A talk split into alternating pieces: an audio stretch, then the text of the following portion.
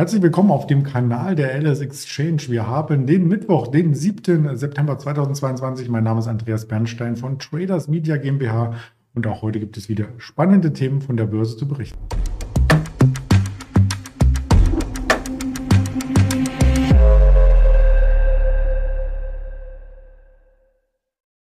Diesmal als Marktblick, denn ein Interview gibt es morgen erst wieder und zwar mit dem Ingmar Königshofen. Da freue ich mich schon sehr drauf. Donnerstag ist Ingmar-Zeit.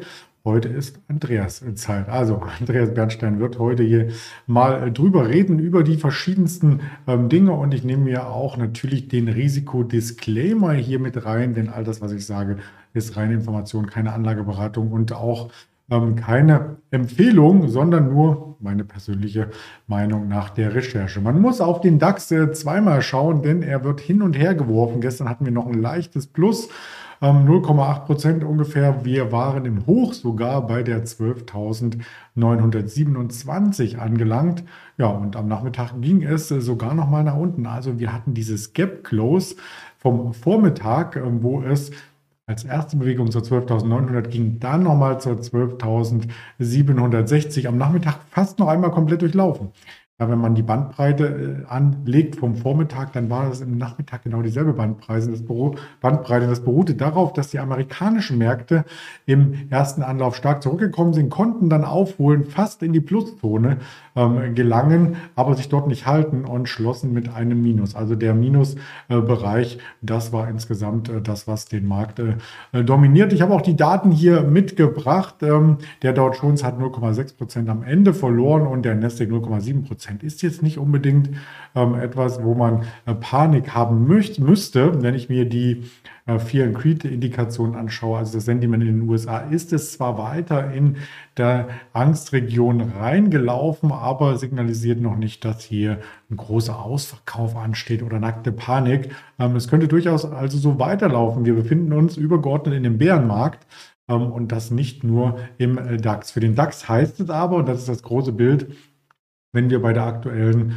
ähm, Situation äh, 12.800, 12.900 nicht noch einen neuen Schub bekommen, also zügig über die 13.000 zurückkehren, dass dieser Abwärtstrend ähm, zulegen kann und dass wir auf der Unterseite Gefahr laufen, die Jahrestiefs zu erreichen. Die liegen bei 12.392 Punkten. Und wenn wir darunter rutschen, tatsächlich ist charttechnisch bis zum Oktober 2021 noch wenig an Unterstützung zu sehen. Und da liegt das Tief bei 11.500 möchte aber keine Panik ähm, hier schüren, sondern wollte das nur einmal darstellen. Ein paar Daten sind auch gar nicht äh, so gut, wie zum Beispiel die Industrieproduktion aus Deutschland. Die hat abgenommen. Wir hatten ja ähm, in den letzten Monaten auch immer noch mal ein bisschen Steigerung und hatten die Hoffnung, dass ähm, bei der Gesamtwirtschaft die Industrie so ein bisschen der Anker Punkt ist aber, hm, jetzt gibt es die Pleite von Hakle, vom Toilettenpapierhersteller.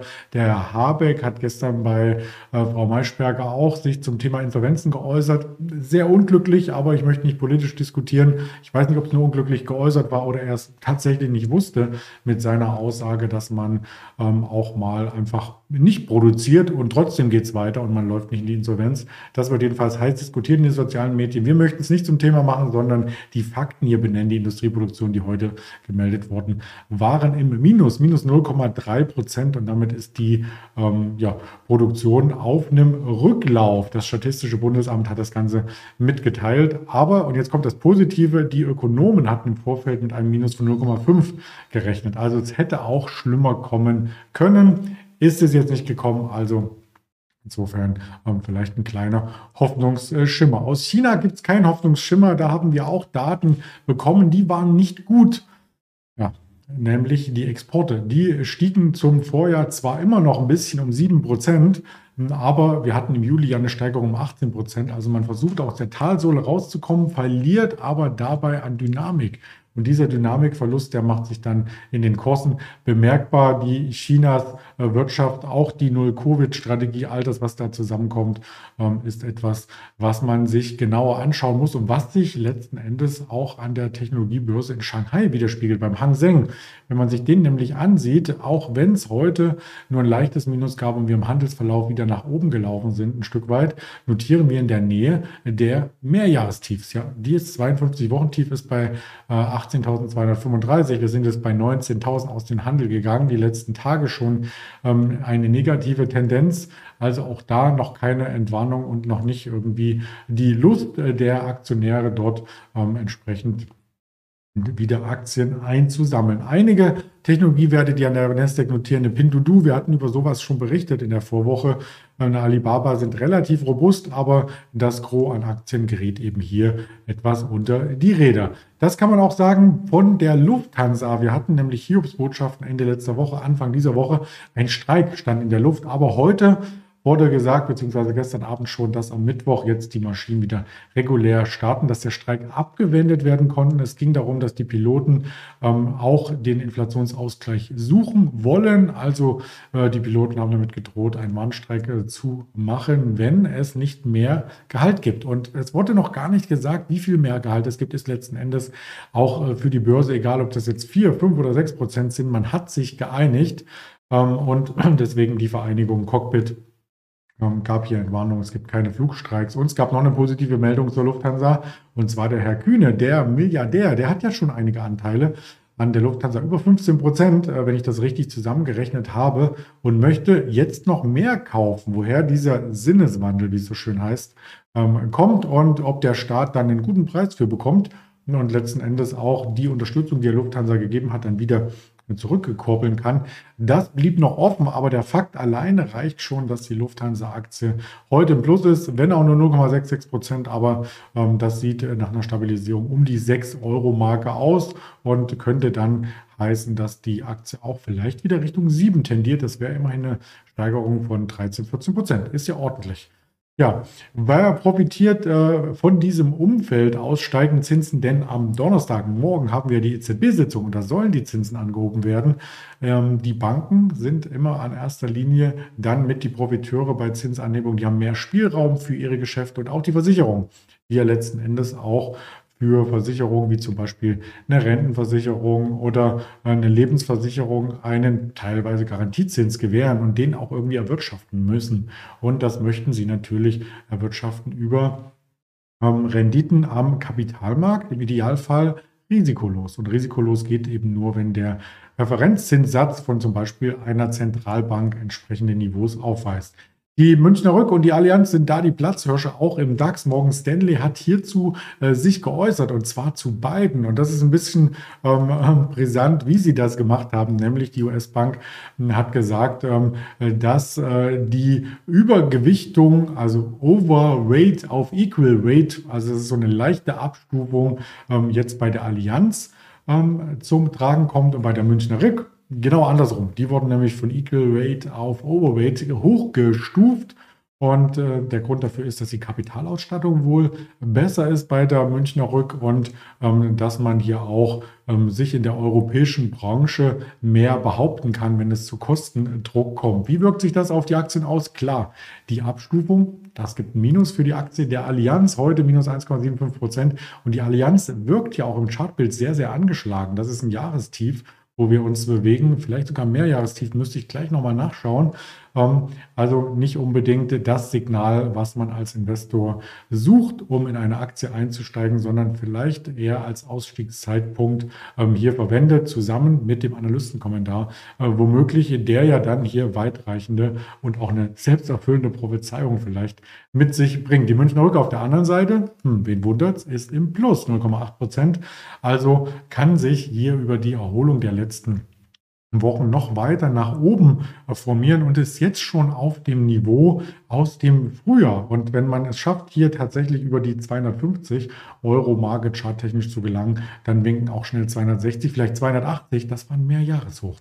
Also so eng sind die Geschäftsmodelle in einer Branche ja vergleichbar und trotzdem so unterschiedlich der Aktienverlauf. Das wollten wir hier heute mal mit reinbringen, weil das im DAX für ordentlich Volumen sorgt und eben für diese ähm, Bewegung. Ansonsten gibt es viel Bewegung, wenn man Quartalzahlen beurteilt. Es gibt sie noch, die Quartalzahlen in den USA, ja. Zum aktuell laufenden oder gerade abgeschlossenen Quartal äh, gibt es noch ein paar Nachzügler, möchte ich meinen. Da ist äh, beispielsweise die NIO, der große Autohersteller aus China, hier ganz vorne mit dabei. NIO hat ja ähm, ein ganz anderes Konzept als vielleicht eine Tesla oder ähm, was gibt es noch für Elektrobauer, eine BYD, weil man setzt hier drauf, dass die Batterien auch ausgewechselt werden. Also man braucht eine große Infrastruktur, ein großes Netz, ähm, hat auch einen Sportwagen hergestellt, hat mehrere Limousinenmodelle ähm, und kann dann quasi nicht nur in China die Kunden bedienen, sondern auch in Europa.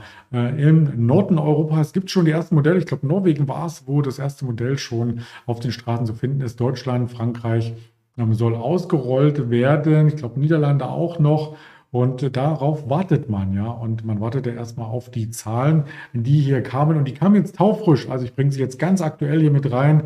Die Zahlen, ich muss sie nicht im Detail vortragen, aber man sieht schon an der Überschrift, ähm, dass man hier den Verlust ausgeweitet hat. Also die Produktionskosten ähm, gehen weiter nach oben, liegt sicherlich auch an den Rohstoffen, aber der Umsatz war über den Erwartungen. Wie schlägt sich das in der Aktie nieder? Es gab direkt einen Abschlag. Jetzt gerade 6,5 Prozent. Vorhin war die Aktie noch leicht im Minus nur. Und damit ist die NIO-Aktie schon wieder auf einem Niveau, wo wir das letzte Mal im Juni waren. Also die ganzen Kursaufschläge aus den letzten Wochen wurden mit diesen Zahlen ausradiert. Ich habe mich gefragt, hm, war das so eine große Überraschung?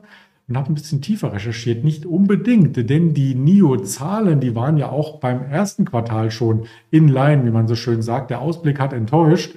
Und genau, ähm, vielleicht hat dieser Ausblick hier niederges sich niedergeschlagen in den entsprechenden Zahlenwerk, was wir jetzt vorliegen haben. Ähm, die Wall Street eröffnet erst 15.30 und vielleicht wird auch dieses Minus wieder ein Stück weit aufgeholt, weil man ähm, zu der Erkenntnis gelangt, dass auf dem Niveau die Aktie wieder kaufenswert ist. Wenn man sich die realen Umsatzzahlen anschaut, so ist die Dynamik auf alle Fälle ein Stück weit raus. Bis Ende Juli hat man 61.000 Fahrzeuge ähm, verkauft.